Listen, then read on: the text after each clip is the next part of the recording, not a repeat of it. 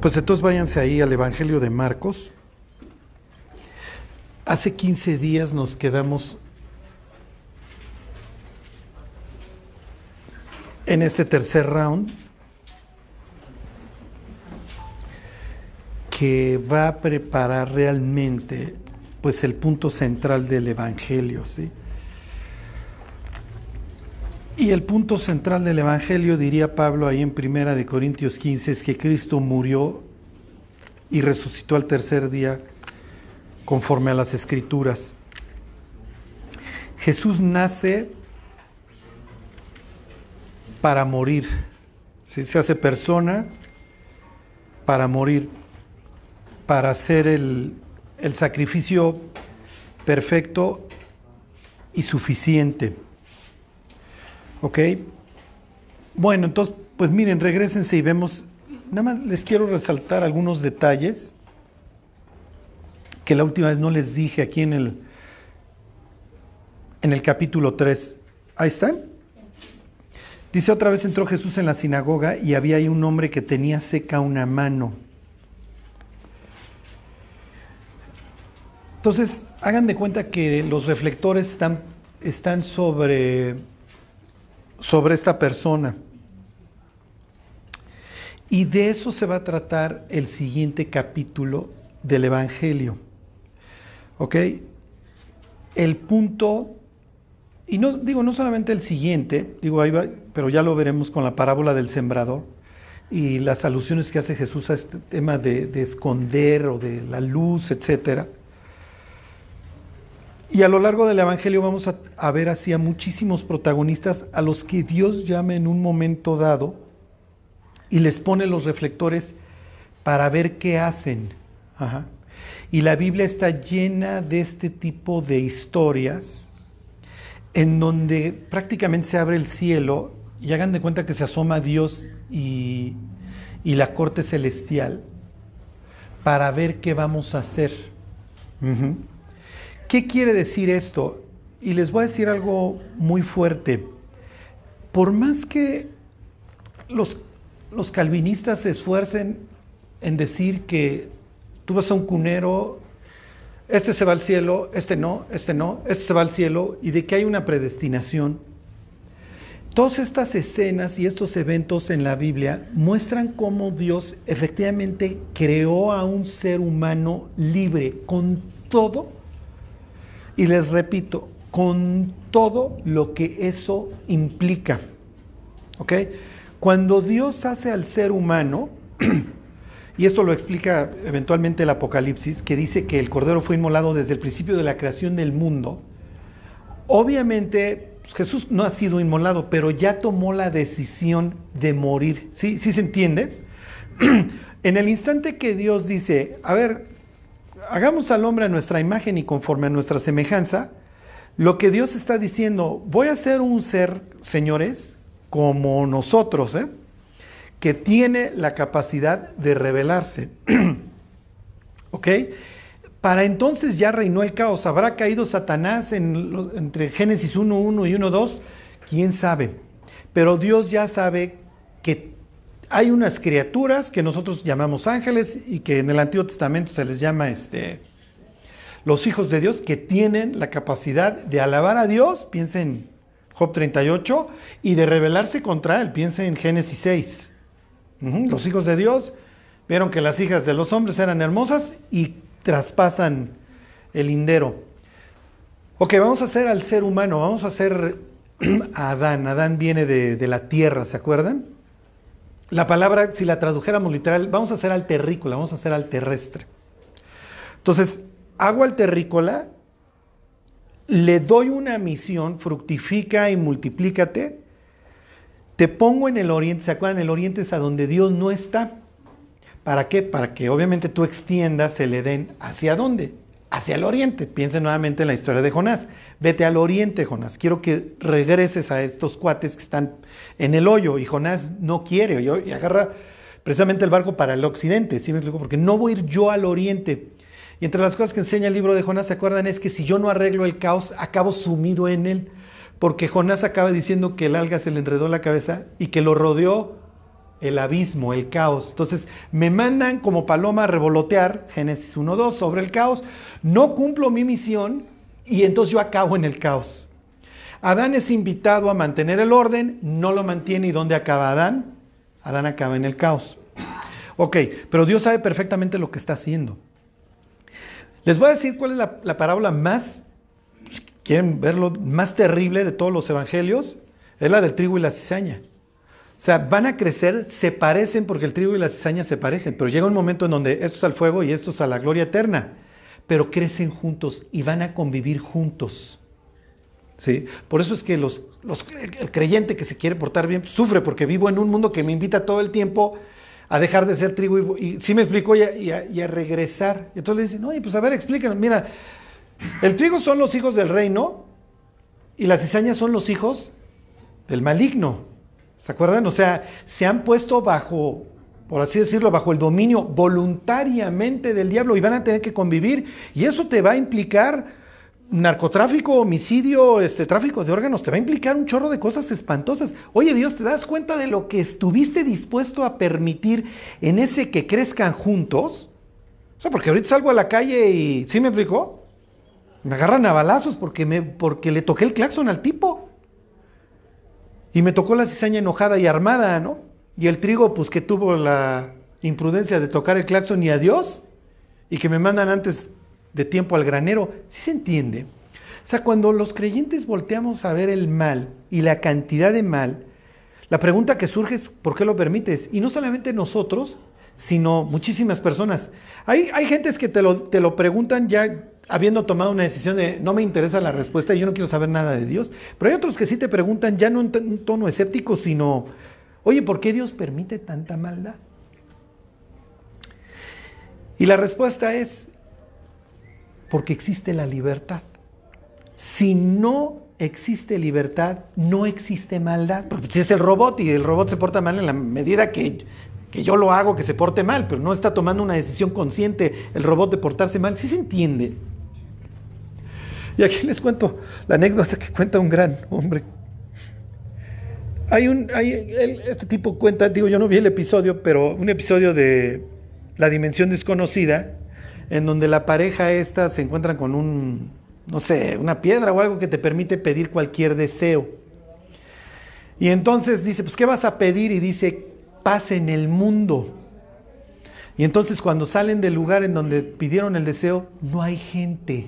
¿Sí? O sea, porque sí, o sea, si tú quieres que haya paz en el mundo, lo primero que vas a tener que sacar del, plano es al ser humano.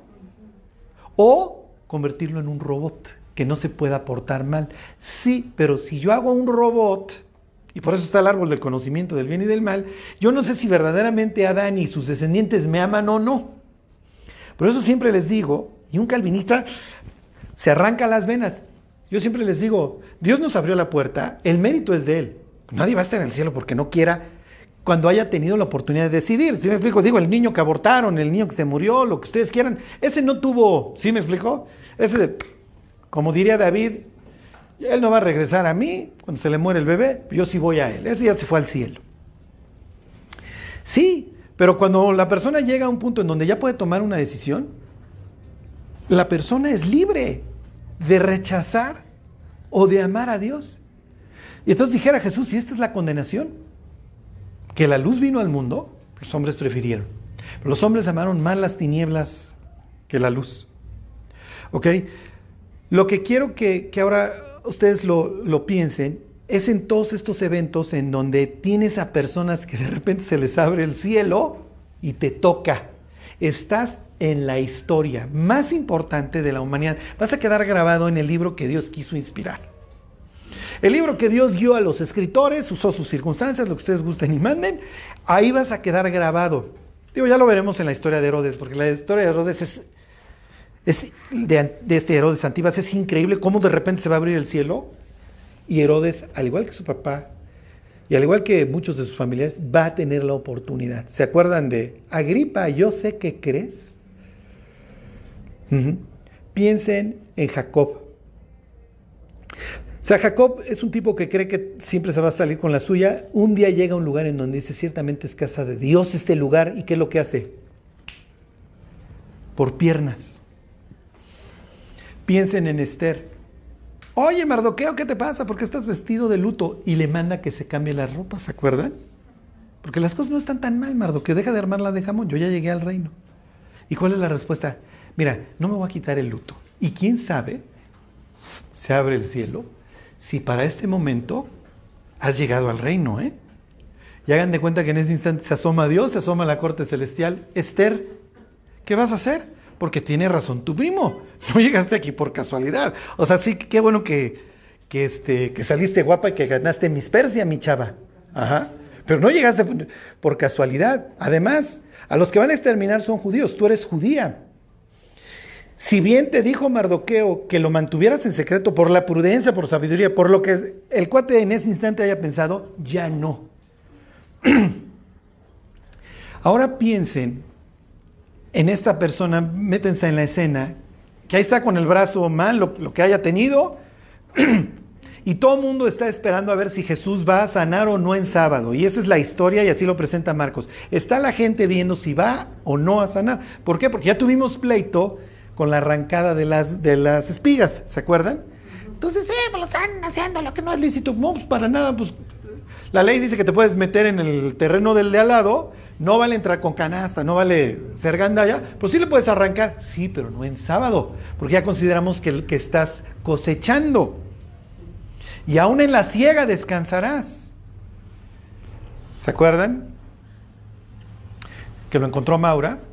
Y esto pues están cegando, porque pues, están llevando a cabo pues, esta actividad y la, con nosotros la consideramos pues no, no se dieron cuenta de lo que hizo David y sus hombres. Ah, entonces tú te estás equiparando con David y a tus discípulos los estás equiparando con, con sus hombres. Por eso narras la historia de esta manera. Y además no hablas de Ahimelech, hablas de Abiatar, porque efectivamente nosotros ya estamos conspirando para matarte como Saúl mató al Papa. Sí se entiende cómo les maneja la historia y se las voltea y los acaba, de, los acaba dejando como si fueran Bill Saúl y un Bill de Oegedomita que se convirtieron en asesinos, pero ellos por saciar su hambre, como es el caso de David, que pone primero la vida que algo ritual, como era que no podían comer de los panes de la, de la presencia, de la proposición. Bueno, muchachos, entonces introduce esta historia y los deja peor. Entonces no hay round que estos puedan ganar. Ahora, bueno, ya llegó el sábado, no se le vaya a ocurrir volver a quebrantarlo porque ahí sí la vamos a armar de jamón. Y está esta persona. ¿Habría más gentes, eh, cómo les diré, con algún defecto en la sinagoga? Es probable. Pero piensen en, bueno, ya, nos vamos a agarrar a trancas, pues vamos a agarrarnos bien. ¿Es lícito hacer bien o hacer mal en día de reposo? Quitar la, salvar vida o quitarla. ¿Por qué dice eso Jesús? ¿Eh? Claro, o sea, los está cuestionando que se permite o no en sábado. Los macabeos, en la época de las invasiones griegas de un día sí y un día también, discutían si era lícito o no luchar en día de reposo. Porque los habían puesto manotas en algunas ocasiones, porque los griegos obviamente se esperaban y decían, espérate al sábado porque no trabajan. Entonces los arrasaban los sábados. Y los macabeos decidieron en algunas ocasiones, pues vamos a luchar en sábado, porque esto nos pone, se esperan precisamente, piensen en la guerra de Yom Kippur. Yom Kippur obviamente es el día más sagrado, es el día de la expiación, y pues, ese día los egipcios van y los bombardean. No me acuerdo quiénes este, les arrancan la guerra y estos cuatro dijeron, pues será el día que sea, pero pues se vale sí hacer el bien en día de reposo y defendernos, aunque sea en día de reposo, pues tenemos que defender a nuestras familias y nuestra vida y nuestra independencia, lo que ustedes quieran, ese día lo valoraron más que guardar el sábado. Entonces, ¿está bien quitar la vida? ¿Quitar la vida? ¿Les suena esto de quitar la vida y dar la vida? Es bastante extraña esta literatura de la sabiduría. ¿Se acuerdan? Hay tiempo de abrazar y tiempo de abstenerse de abrazar, tiempo de recoger piedras, tiempo de esparcirlas. ¿Se acuerdan que hay un tiempo para... Matar. Sí, es lo que diría don Salomón en el libro de Eclesiastés. Pero quiero que piensen en todo el chanfle que lleva. Dice, oigan, ¿en sábado se puede quitar la vida? ¿Qué pensaría todo el mundo de entrada? No. Entonces, ¿por qué lo preguntas, Jesús? Porque estos cuates están pensando matarme. ¿Ven cómo los, ajá, los no los deja de picar y de darles de cachetadas con guante blanco? Porque cuando le dice, oigan, el sábado es lícito quitar la vida, si le hubieran dicho, ¿cómo crees para nada? Y entonces, ¿por qué están pensando en matarme? se los dice, pero no se los dice. ¿Sí? ¿Sí, sí se entiende cómo... Miren, esto es como si tú le quieres decir a alguien que eres muy inteligente. Tienes dos formas de decírselo. Oye, yo soy súper brillante. Lo más probable es que piense que eres rebruto, porque se lo tienes que decir. Otra cosa es implicárselo. ¿Sí me explicó? Es como ustedes todos los martes. ¿Ok? Oye, Charlie no nos lo dice, pero... Bueno, ya se para este, ¿no? A ver, de todos, imagínense. Oye, aquí está, ahí está este cuate sin pierna, ahí está este, esto parece Olimpiadas de Paralímpicos, ¿me tienes que llamar a mí? Sí. Entonces pasa tú al frente. Como les decía yo la, hace 15 días, es, probable que ese día en la sinagoga hayan pasado por, por el pasaje este, porque se presta para que generara todavía más escosor. ¿Se acuerdan cuando viene el, el, profeta del sur y entonces a Jeroboam se le seca la mano y entonces le dice, por favor, clama a Jehová y restáuramela. Y entonces el profeta verdadero le restaura la mano. Sería otra cachetada con guante blanco. Para ver, Marcos no entra a detalles de qué pasajes vieron ese sábado. Pero piensen en esta persona que obviamente pues no es digno para nadie de, pues, de orgullo, qué padre que tengo la mano así, y ahora me mandan al frente. ¿Qué pasa si hubiera dicho que no? A ver, tú pasa al frente. No, a ver, yo no, no me vas a usar de espectáculo, ¿no? Y además, en el instante que yo pase al frente, ¿qué estoy implicando? Que creo en él. Que creo en él, exactamente. Que creo que tienes la facultad para sanarme que creo que eres el Mesías. Y como todas estas autoridades dicen que tú no eres el Mesías, ¿ok? Y Marcos va construyendo, ¿ok? Sobre otro tema que se va a ir agravando, que es la idea de que el mundo no nos quiere. Y es algo horrible porque, número uno, porque es algo con lo que tenemos que vivir. Y número dos, le tenemos que predicar a un mundo que no quiere que se le predique. Y entonces la Biblia va a presentar al ser humano como, como un sediento que tiene hidrofobia, ¿sí se entiende? O sea, te estás muriendo de sed, pero cuando te presento el agua la rechazas. Y entonces para mí es un rollo porque de alguna forma te tengo que convencer de que si no bebes te vas a dañar los riñones y no te vas a morir. Y entonces Cristo, hagan de cuenta que los forza a que tome una decisión pública. Piensen, para estos momentos ya nos encontramos con gentes que no tienen pelos en la lengua. Juan el Bautista. Yo soy una voz que clama en el desierto, arrepiéntanse, enderecen el camino del Señor, no tiene ningún problema. Cada vez que Dios asoma, Juan el Bautista está echando de gritos y exhortando y casi casi esperando que llueva fuego del cielo. Pero piensen en otros protagonistas que tal vez no querían ser puestos en esa situación. Ya apareció el paralítico que Jesús aprovecha para demostrar que Él tiene poder para perdonar los pecados. Y el paralítico le pudo haber dicho, ¿podemos dejar la clase de teología para otro momento? Nada más sáname y me paro, pero yo no quiero ser el sujeto que tú empleas. ¿Sí me explicó? Para agarrarte a trancazos con estos. ¿Y qué creen que dice Dios? La sabiduría se justifica por sus hijos. Ustedes son mi testimonio. ¿Sí me explico? Si yo no obro en ustedes, de nada sirve. Ya está la creación, debería ser suficiente. Pero la creación no bastó. Se necesitan seres transformados que tengan este deseo de que efectivamente les pongan el reflector y digan, yo creo en Él. Y Jesús ventanea al paralítico, tus pecados te son perdonados. Y él tiene la suficiente fe en Cristo para decir si es cierto. O sea, hay una conexión. Sí me explico que por lo menos el paralítico hace entre sus pecados y su estado está bien, creo en ti y entiendo que estás yendo a mi problema más fuerte, que es mi separación de Dios, mis pecados, estoy de acuerdo. Y me levanto. A ver, antes de que te levantes, ¿qué es más fácil decirle a este cuate? Y entonces, ¿se imaginan este? ¿Pudiéramos continuar con el levantamiento del paralítico? ¿Pudieras actuar Isaías 35 con mayor velocidad, Mesías? Ajá. Piensen en el Gadareno. Ahí está este tipo en cueros, es incontrolable, está en un lugar inmundo, está entre las tumbas. Obviamente esto lo hace total y perfectamente repulsivo para un Israel de aquel, de aquel entonces. ¿Sí? Es literalmente un sinvergüenza en un mundo de honor. Y él a ver, te pongo acá. Y entonces, ¿qué dicen los evangelios? Que le piden a Jesús, vete. ¿Por qué? Porque este cuate lo ven vestido y en su sano juicio. Regresa Cristo a la riviera y ahí está Jairo. Jairo no es la persona que quiera, obviamente con todos estos enfrentamientos, que quiera invitar a Cristo a su vida. Es el último con el que quiere relacionarse, sí, pero resulta que su hija está agonizando. Y entonces viene toda la multitud, los que hayan sido 10, 15, 20, 100, y Jairo se tiene que humillar delante de todos y postrarse y decirle, ven y pon tus manos sobre mi hija.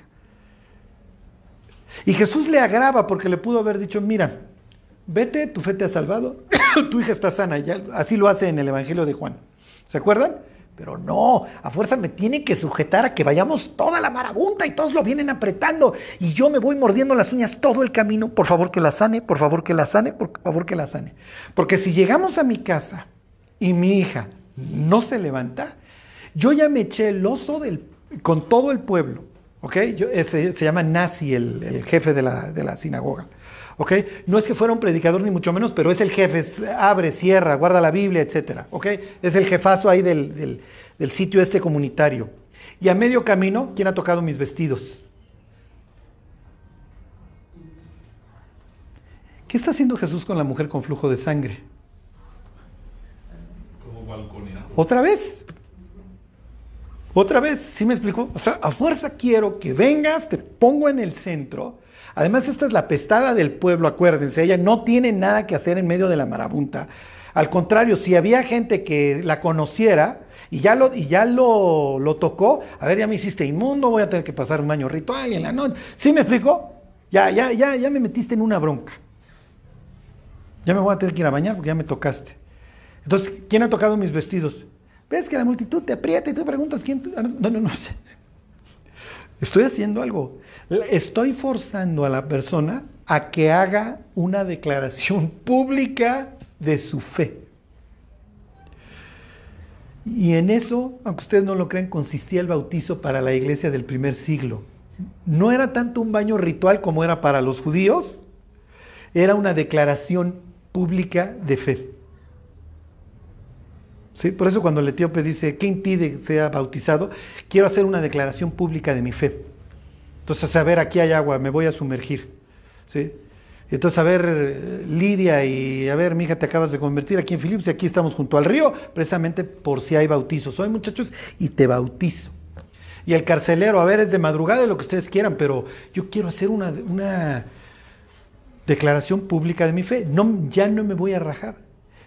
Le estoy hablando a un mundo gentil que tiene ciertas restricciones, ciertas normas también sociales y tiene ciertos dioses. Y lo que estoy haciendo es, literalmente, estoy cortando el cordón umbilical con todo mi pasado al hacer una declaración pública.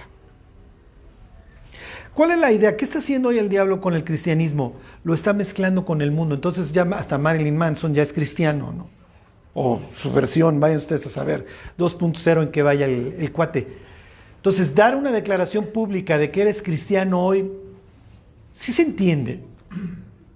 Digo, no quiere decir que no lo hagamos. Lo que quiero que vean es cómo Dios nos está invitando a, ¿sí me explico? A ser abiertos en cuanto a nuestra fe, a, vayan por ellos. Sí. Ahorita vamos a ver cómo, si, si llegamos, cómo cambió la situación. bueno. Entonces, era lo que quería resaltarles para que, como dice don Pablo, no te avergüences de dar testimonio de nuestro Señor Jesucristo, y dice Pablo, ni de mí, preso suyo. O sea, tampoco te avergüences de que, de, de, de, de, tu relación conmigo, le hubiera dicho Pablo a Timoteo. Bueno, se los vuelvo a leer entonces ya con esto. Dice otra vez Jesús entró en la sinagoga y había ahí un hombre que tenía seca una mano y le acechaban para ver si en el día de reposo le sanaría, a fin de poder acusarle. Entonces dijo al hombre que tenía la mano seca, levántate y ponte en medio. A ver, quiero que todos te vean. Y les digo, el cuate pudo haber dicho, ¿sabes qué? Pues me quedo, me quedo mal. Piensen en el joven rico, ¿no? Piensen en Herodes. Piensen en su momento en Jacob. Oye, te estoy invitando a una vida más alta. ¿La quieres? No. ¿Por qué? porque tengo muchas posesiones, porque soy muy famoso, por lo que, por lo que ustedes quieran. Y entonces, ¿cuál es otra enseñanza? Que desgraciadamente venimos a Cristo cuando ya estamos hechos pedazos. Pero lo más increíble de Dios es que aún en esos términos Él está dispuesto a hablar con nosotros. Porque Dios pudiera decir, mira, ya te busqué una, dos, tres, vamos en la diez. Pero ahora sí que tiene la vida hecha pedazos, ahora sí vienes, ¿no? Pero nos encontramos frente a un Dios que no tiene problemas de personalidad. Entonces, ¿sí me explico? Bueno, versículo 4, y, les dijo, es lícito en los días de reposo hacer bien o hacer mal, salvar la vida o quitarla. Eso es natural. Pues, cayó, ¿no? Versículo 5, entonces mirándolos alrededor con enojo, entristecido por la dureza de sus corazones, dijo al hombre, extiende tu mano. Miren, nomás les hago un comentario. La palabra, esta dureza es poros.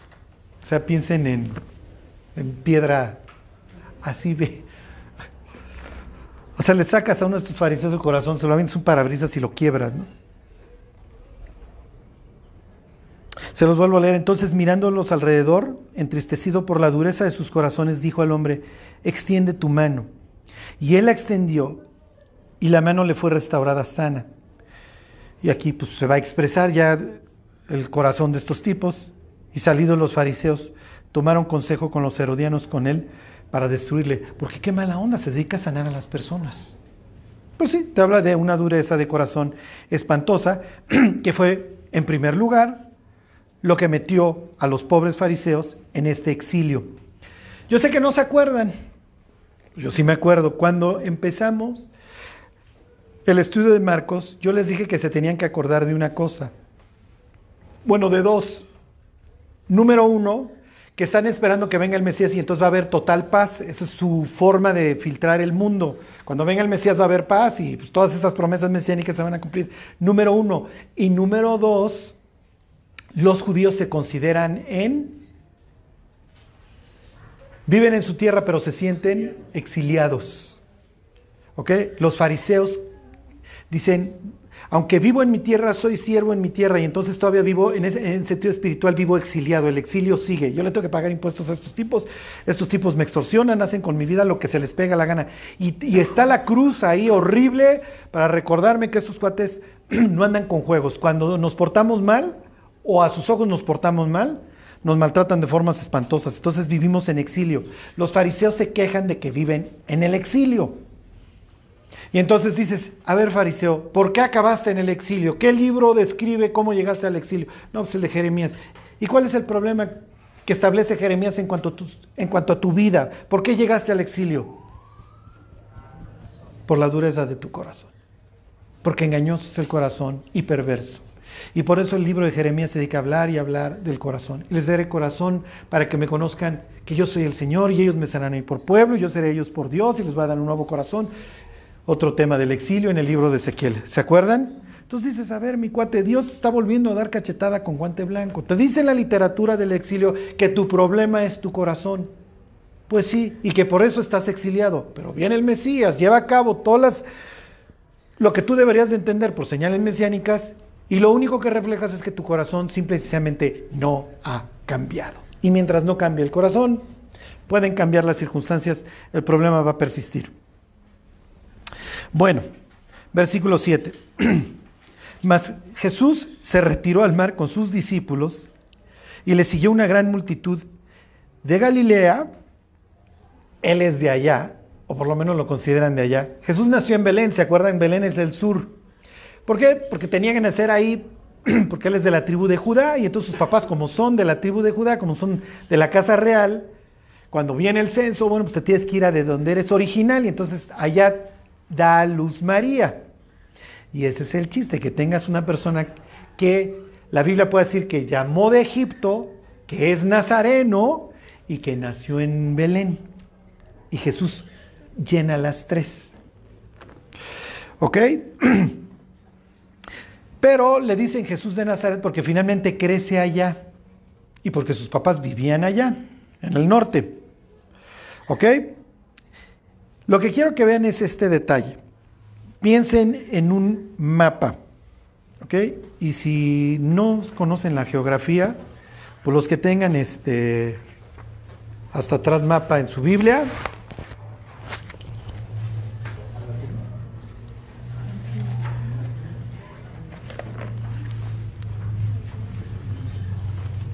Ok. Entonces, se los vuelvo a leer. Quiero que vean qué está sucediendo. ¿Ok? ¿Y por qué Pablo dice que somos el templo de Dios? Fíjese, dice 3.7, más Jesús se retiró al mar con sus discípulos y le siguió gran multitud de Galilea. Está bien, Jesús está en la zona, Jesús entró a la sinagoga en Capernaum, está en la zona. ¿Ok? Pero ahora vienen del sur, vienen de Judea. ¿Qué implica eso? ¿Qué implica que tengas de Judea y que tengas de Galilea? ¿Mande?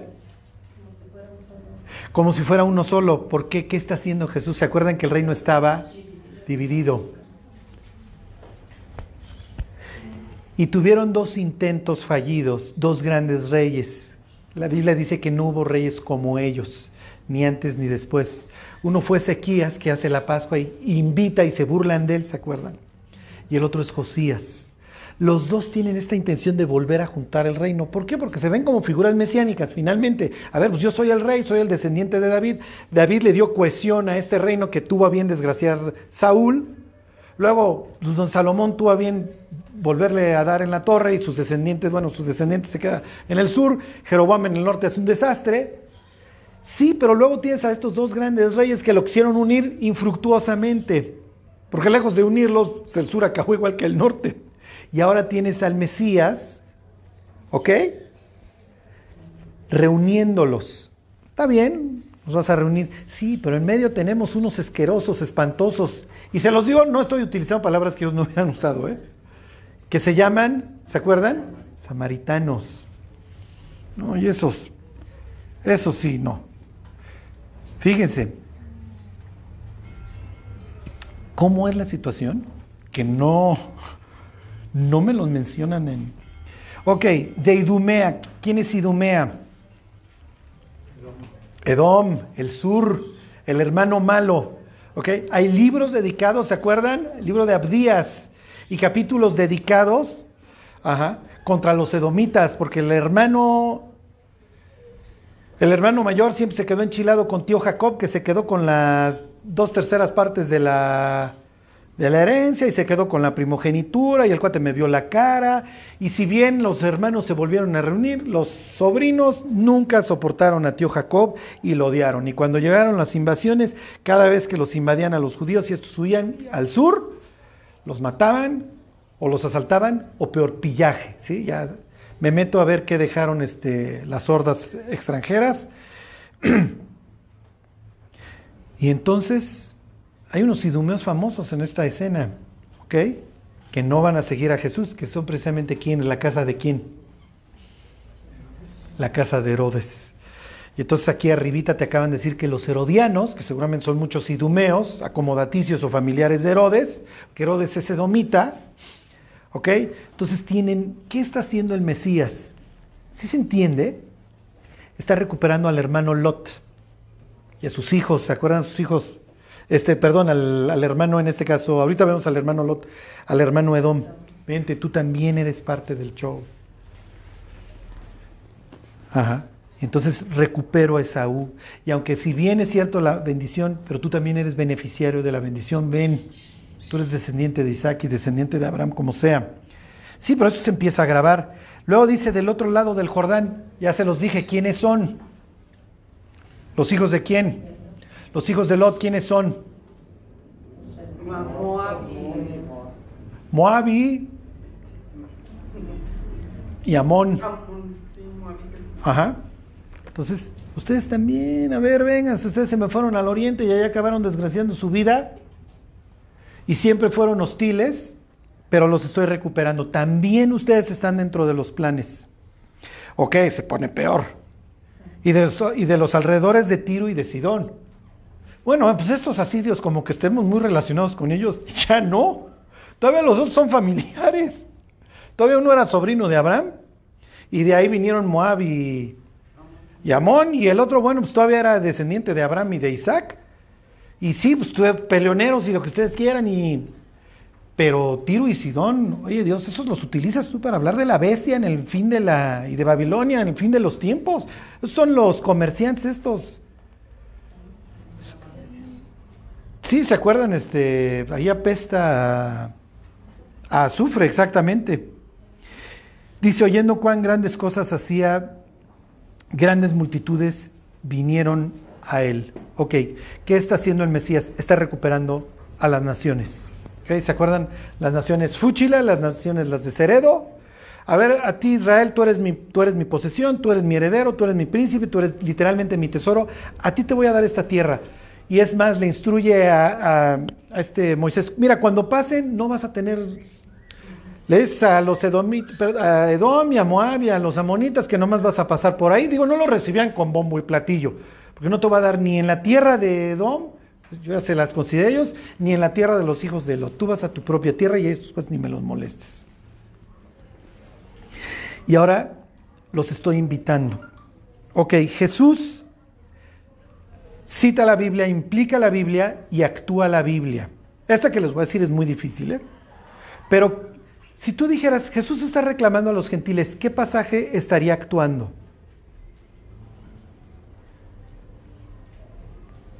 ¿No tienen letrita ahí en su Biblia? Ok, váyanse a Isaías 49.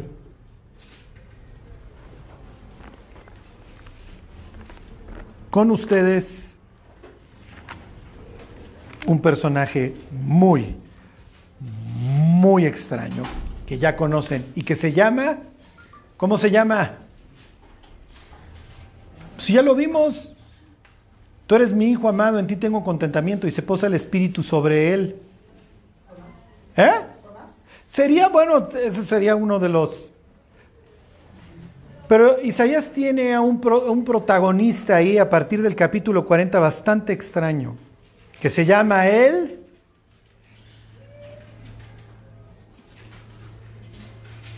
¿Él?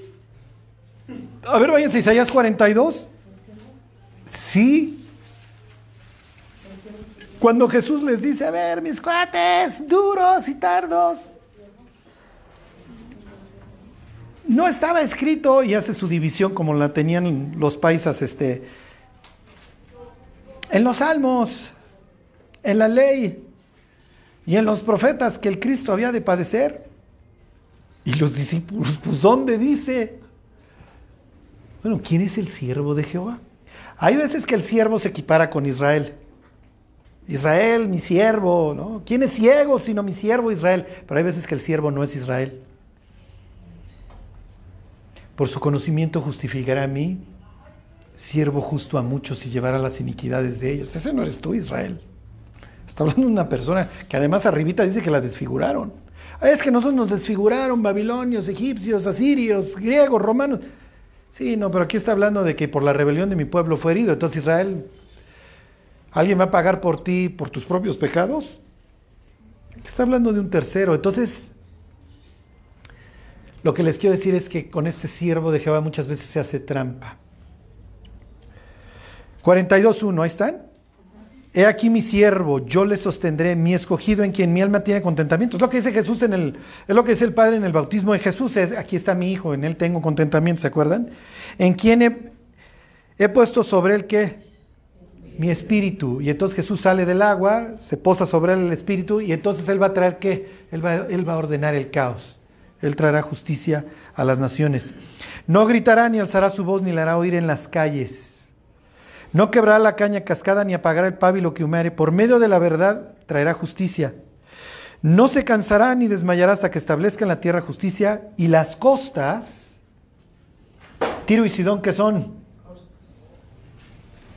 y las costas esperarán en él. Ok, ahora sí váyanse 49. ¿Qué versículo estaría actuando Jesús? Obviamente este de 42, este 4, pero aquí está más claro.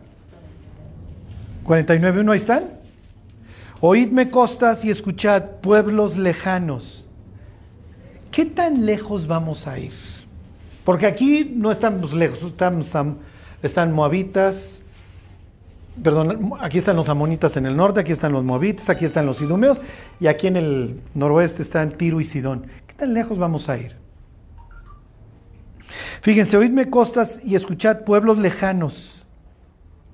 Jehová me llamó desde el vientre, desde las entrañas, desde las entrañas, ¿eh? desde las entrañas de mi madre, tuvo mi nombre en memoria. Puso mi boca como espada aguda. Digo, nos queda claro los enfrentamientos que llevamos, ¿no? Me cubrió con la sombra de su mano y me puso por saeta bruñida. Me guardó en su aljaba. Me dijo, mi siervo eres, oh Israel, porque en ti me gloriaré. Oh, ok, entonces aquí sí se presta para que sea Israel, sí, pero si sigues leyendo, pero yo dije, por demás he trabajado, en vano y sin provecho he consumido mis fuerzas, pero mi causa está delante de Jehová y mi recompensa con mi Dios. Ahora pues, dice Jehová, el que me formó desde el vientre para ser su siervo, para hacer volver a Jacob. Entonces ya no está hablando ahora de Israel, arribita sí, ahora ya no. Ahora está hablando de otra persona, porque ni modo que Israel hace volver a Israel, ¿sí se entiende? Se los vuelvo a leer. Ahora pues dice Jehová, el que me formó desde el vientre para ser su siervo, para hacer volver a él a Jacob y para congregarle a Israel. Porque estimado será a los ojos de Jehová y el Dios mío será mi fuerza. Dice, y eso lo va a citar Pablo todo el tiempo, poco es para mí que tú seas mi siervo para levantar las tribus de Jacob y para que restaures el remanente de Israel. También te di por luz de las naciones para que seas mi salvación. ¿Hasta dónde? Hasta lo postrero de la tierra. Ok, ¿qué es lo que está sucediendo en la mentalidad hebrea? Cuando Salomón levanta el templo, una de las cosas que menciona es que los gentiles van a venir de lejos. ¿Por qué? Porque dice Salomón, los, los, pueblos van a oír de tu gran nombre y van a venir a adorar a esta casa que yo he hecho. Entonces, ¿cuál es la idea? Bueno, pues que venga la reina del sur, ¿no? Nosotros no vamos a ir por ella. Este, pues que vengan las gentes a escuchar y entonces ya te aclaran ahí los cronistas que de todos lados venían a escuchar la sabiduría de Salomón. Está bien, que vengan, pues aquí está el templo. ¿Qué está sucediendo ahora? Jesús está, ya llegó el Mesías y ahora vienen de dónde? De todos lados vienen las multitudes, se está cumpliendo. ¿Por qué? Porque Jesús se equipara a sí mismo con el templo. Entonces les dice, tírenlo y en tres días yo lo vuelvo a levantar. Y diría Pablo, pues tiene razón el Señor. ¿Por qué? Porque en él habita corporalmente, dicen Colosenses, toda la plenitud de la deidad.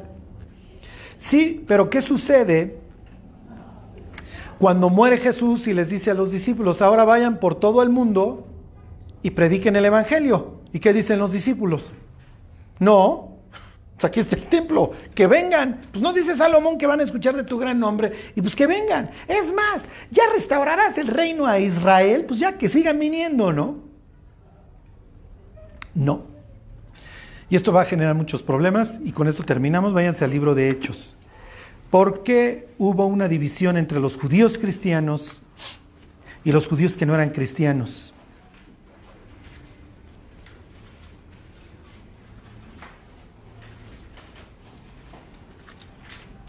¿Qué les dije?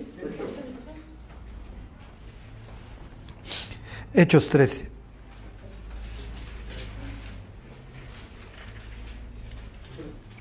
Estos dos pasajes, 42 y 49 de Isaías, los va a citar Pablo aquí. Jesús está recibiendo personas que, si tú eres un israelita de aquella época, pues qué bueno que vengas a ver al Mesías, pero tú finalmente sigues siendo de allá y nosotros seguimos siendo de acá. ¿eh? Y olvídense, aquí no mencionan a los samaritanos, cuando los samaritanos se unan. En la sinagoga entraban, si estaban de buenas, los esenios, porque los esenios agarraron sus triques y vámonos al desierto, porque la Biblia dice que bosque clama en el desierto, entonces el Mesías viene por el desierto y vámonos para allá. Y fuchi la chusma y somos, en la cadena alimenticia somos los uno. Luego tienes los fariseos, ¿ok? Fariseos se viene de separados. Tienen a los saduceos que viene de justos. Entonces tienen a los esenios que se cuecen aparte y se llaman a sí mismos los hijos de luz. O sea, toda esa literatura del segundo templo, en donde habla de los hijos de luz y los hijos de las tinieblas, ellos la apropian y somos nosotros los de luz. Luego tienen los fariseos que son los separados. O sea, todo el mundo es popis, para que me entiendan. Todo el mundo es pirurris en la sinagoga. Tienes a los saduceos, que son los justos. Tienes al pueblo. Los fariseos dicen que son, literalmente, capítulo 7, los que no saben la ley son, ¿quién se acuerda? Malditos. Así les dice capítulo 7. ¿Ok? Y luego tienen a los temerosos de Dios. El centurión que construyó ahí en Capernaum la, la sinagoga. No, hacen todo un proceso de conversión, pero van y entonces les dicen los temerosos de Dios. Van a la sinagoga. Te acepto, también, pásale. Entonces tienen luego el gentil que anda de chismoso que quiere conocer al Dios de Israel. Tienen al prosélito que ese fue el gentil que ya pasó todo el proceso de conversión. Entonces tienen de chile, de mole y de dulce en la sinagoga. ¿Ok? Pero todos tienen algo en común, todos van a buscar al Dios de Israel. Y realmente si tú quieres, pues mira, gentil, no me late que vengas, entonces ya no vengas. Si eres temeroso de Dios como este que pues nos ayudó, como está bien, te permito. Pero siempre estoy esperando que des el paso completo, mi cuate. No te me vayas a quedar nomás como el, como el chinito nomás milando. O sea, tú nada más ves llover y no te mojas. Pero sí me gustaría que te bautizaras, que te cambiaras de nombre y que, y que te circuncidáramos, porque Sigues en palabras de David siendo este incircunciso como le llamó a, a Goliat. Fíjense. Están en Hechos 13, 38. Está hablando Pablo de, de Jesús. Pablo es el discípulo de Gamaliel. ¿Cómo no le voy a dar la palabra? No crean que llegaba Juan Pérez a la sinagoga y a ver, pues que hable Juan Pérez. No, no. Pero está el cuchicheo de que llegó Saulo de Tarso. Y no ha habido, por lo menos acá no ha llegado la noticia de que es el enviado más fervoroso del Mesías, de Cristo. Y entonces, oye, allá anda el discípulo de Gamaliel.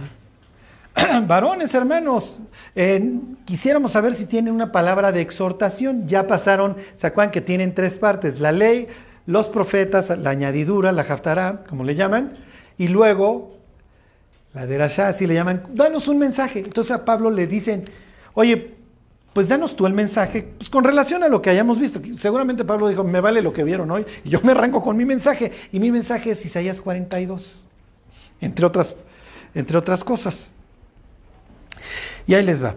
38. Sabed pues esto, varones hermanos, que por medio de él se os anuncia perdón de pecados, y que de todo aquello que por la ley de Moisés no pudisteis ser justificados, en él es justificado todo aquel que cree. Bueno, pues sí, yo tengo mucho miedo porque he quebrantado el sábado y he comido puerco y he hecho el otro y pues yo me siento ya condenado. Pero si me estás diciendo que como israelita tengo derecho a arrepentirme porque ya vino el Mesías judío para los judíos, está bien. Y seguimos cada loco con su tema, pero aquí. Versículo 40. Mirad pues que no venga sobre vosotros lo que está dicho en los profetas. Mirad, oh menospreciadores, y asombraos y desapareced, porque yo hago una obra en vuestros días, obra que no creeréis si alguien os la contare. Hasta acá todo es felicidad. Y fíjense lo que va a suceder. Cuando salieron ellos de la sinagoga de los judíos, los gentiles les rogaron que el siguiente día de reposo les hablasen de estas cosas. ¿Quiénes rogaron? Y eso sí ya no se vale. Aquí somos judíos y todavía te voy a dar chance del temeroso de Dios. Pero yo no te voy a aceptar que aquí está Ticio, aquí está Mebio, aquí está Apolonio, aquí está, díganme otro dios griego, este, ¿cómo se llama el que se convierte en la en Hechos 17? Este, Gallo, el cohete, díganme, ¿cómo es el dios de las borracheras? ¿Cómo se llama? Baco. Dionisio. Oye, no, no, no, no, no. Aquí este se llama Salomón y ese ya le cambiamos el nombre a David y aquí no, no, no, la chusma no me la vas a andar trayendo. ¿Cómo que hasta los, cómo que hasta los fines de la tierra? Pues sí, con la novedad de que Jesús actuaba la Biblia y dentro de su actuación de la Biblia recibía gentes de Tiro y de Sidón, de Edom, de Amón, de Moab, de todos los confines de la tierra. Y entonces eh, la invitación ya no es exclusiva para Israel, es para todo el mundo. ¿Por qué? Porque Dios está recuperando a las naciones que desheredó en Babel. Y si les late, pues no nos late. Y entonces ya entran esenios cuando se dignan, fariseos cuando se dignan, saduceos, judíos del pueblo, te doy chance, y fíjense, a la sinagoga entraban los judíos cristianos. No se llaman todavía cristianos, les dicen cristianos, pero ya entró Nicodemo a la sinagoga. Ya entró José de Arimatea a la sinagoga y te acepto. Porque tú sigues siendo judío, sigues siendo kosher, guardas el sábado, todo. No me vayan a traer la chusma. ¿Por qué? Porque estás abriendo, si me explico, a todos. Y esto sigue siendo una creencia exclusiva. Y en el instante que tú abras esto, se acaba nuestra identidad. Y eso es a lo que los judíos hoy le tienen miedo. Si yo me vuelvo cristiano, me voy a asimilar, es la palabra que emplean, y me voy a volver como que pateé el pesebre. Y Moisés jamás lo hubiera hecho ni David ni nadie. Y es mi cuate. Si tú no aceptas a este Mesías que incluyó a la chusma, te vas a perder. No porque te lo diga el Nuevo Testamento, porque te lo dice Isaías 42 y te lo dice Isaías 49. Y más adelante te habla del siervo que dio su vida por ti. Y empieza hablando del siervo, primero que lo desfiguraron y luego haciendo la pregunta, ¿quién ha creído nuestro anuncio y sobre quién se ha manifestado el brazo del Señor? Y eres exactamente igual que de la sinagoga que no quiero que lo sanes. Prefiero que este cuate siga mal, pero que esta exclusividad no la pierda yo. Así no trabaja Dios. El que se humilla será enaltecido invitaron a la chusma. ¿Qué es lo que va a suceder en esta historia? Se las termino de contar. Y finalmente, ¿qué nos diría Pablo si estuviera él hoy aquí? Mira, finalmente desgajaron a los originales para que entraras tú. Y si eres chusma, y así los veo, y mi oración es por Israel, de los, y además por ellos vino el culto, las promesas, los patriarcas, el Mesías, la ley nos la dieron a nosotros. Si se la hubieran dado a los aztecas, se la hubieran comido mis cuates. ¿Sí? Finalmente algo vio Dios en Abraham que dijo, mi ley se la doy a este cuate, porque si la doy a cualquiera, se la doy a los noruegos, allá la van a perder en un iglú, vayan ustedes a saber qué van a hacer con ella. Ok, fíjense, 1342, cuando salieron ellos de la sinagoga de los judíos, aclara Lucas, de los judíos, los gentiles les rogaron que el siguiente día de reposo les hablasen de estas cosas. Y despedida la congregación, muchos de los judíos y de los prosélitos, ahí tienen gentiles convertidos, piadosos, siguieron a Pablo, a Pablo, ¿eh? a Pablo, hoy parezco el perro Bermúdez, ¿eh? a Pablo y a Bernabé, quienes hablándoles les persuadían a que perseverasen en la gracia de Dios. Y aquí viene la caboz. El siguiente día de reposo se juntó casi toda la ciudad para oír la palabra de Dios. Y eso sí, ya no te lo vamos a aceptar. Porque nosotros somos la segula. Nosotros somos el tesoro. Y a nosotros nos dieron la ley. Y diría Pablo, sí, mi cuate. Pero si el gentil que guarda la ley ¿sí? en su incircuncisión y tú en tu circuncisión no la guardas, su incircuncisión viene a ser en sentido espiritual. Y ese era el propósito de Dios. La circuncisión no es la hecha en la carne, es la del corazón. Y la alabanza no es la que viene de los hombres, sino la que viene de Dios. Y concluye Pablo, así que mis cuates, gloria, honra e inmortalidad a todo aquel que hace lo bueno. Judío primeramente, porque si efectivamente Jesús vino por sus paisas, y también al griego. Pero tribulación y angustia sobre todo ser humano que hace lo malo. Y ahí viene nuevamente la responsabilidad al judío primeramente, y así la han sufrido, y también al griego. ¿Cuál es la idea? No somos mejores. No somos mejores, pero Dios sí está esperando nuestra mejor versión, la que Él construye. ¿Y qué está esperando hacer con ella? Ponerla debajo de los reflectores y que el mundo pueda ver vidas transformadas. Somos los enviados. Ya no llegamos hoy, lo vemos la próxima semana, estas palabras de Pablo. Bueno, ok, mientras estaba Jesús en Israel, pues lo venían a buscar. Sí, pero luego despachó al pueblo a su gente y bueno muchachos vayan por ellos, pues no vamos y tuvo que morir Esteban y tuvo que morir este Jacobo para que finalmente los discípulos salieran. Estaba yo pensando en una persona muy, muy impía.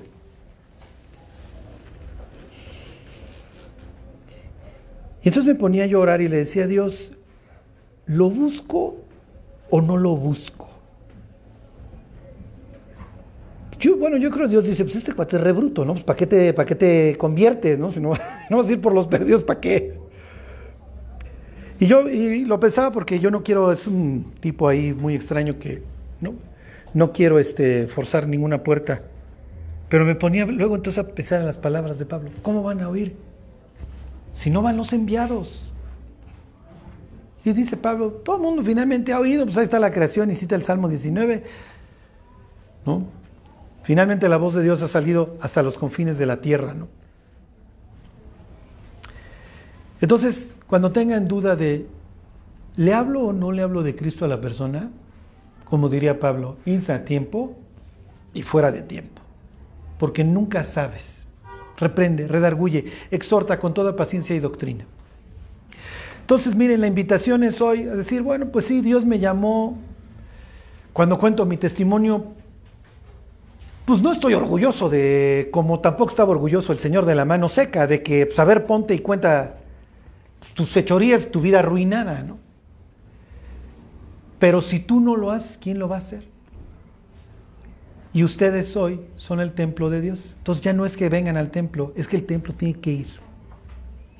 Bueno, pues vamos a orar y que Dios ponga esto en nuestro corazón. Dios, te queremos dar gracias por la salvación que nos has dado, Dios. Te suplicamos, Señor, que nunca olvidemos quiénes somos y a dónde vamos.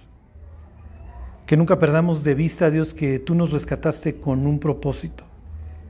Y Dios, que busquemos alcanzarlo hasta el día que tengamos que partir a tu presencia. Guárdanos, Dios, te lo pedimos en el nombre de Jesús. Amén.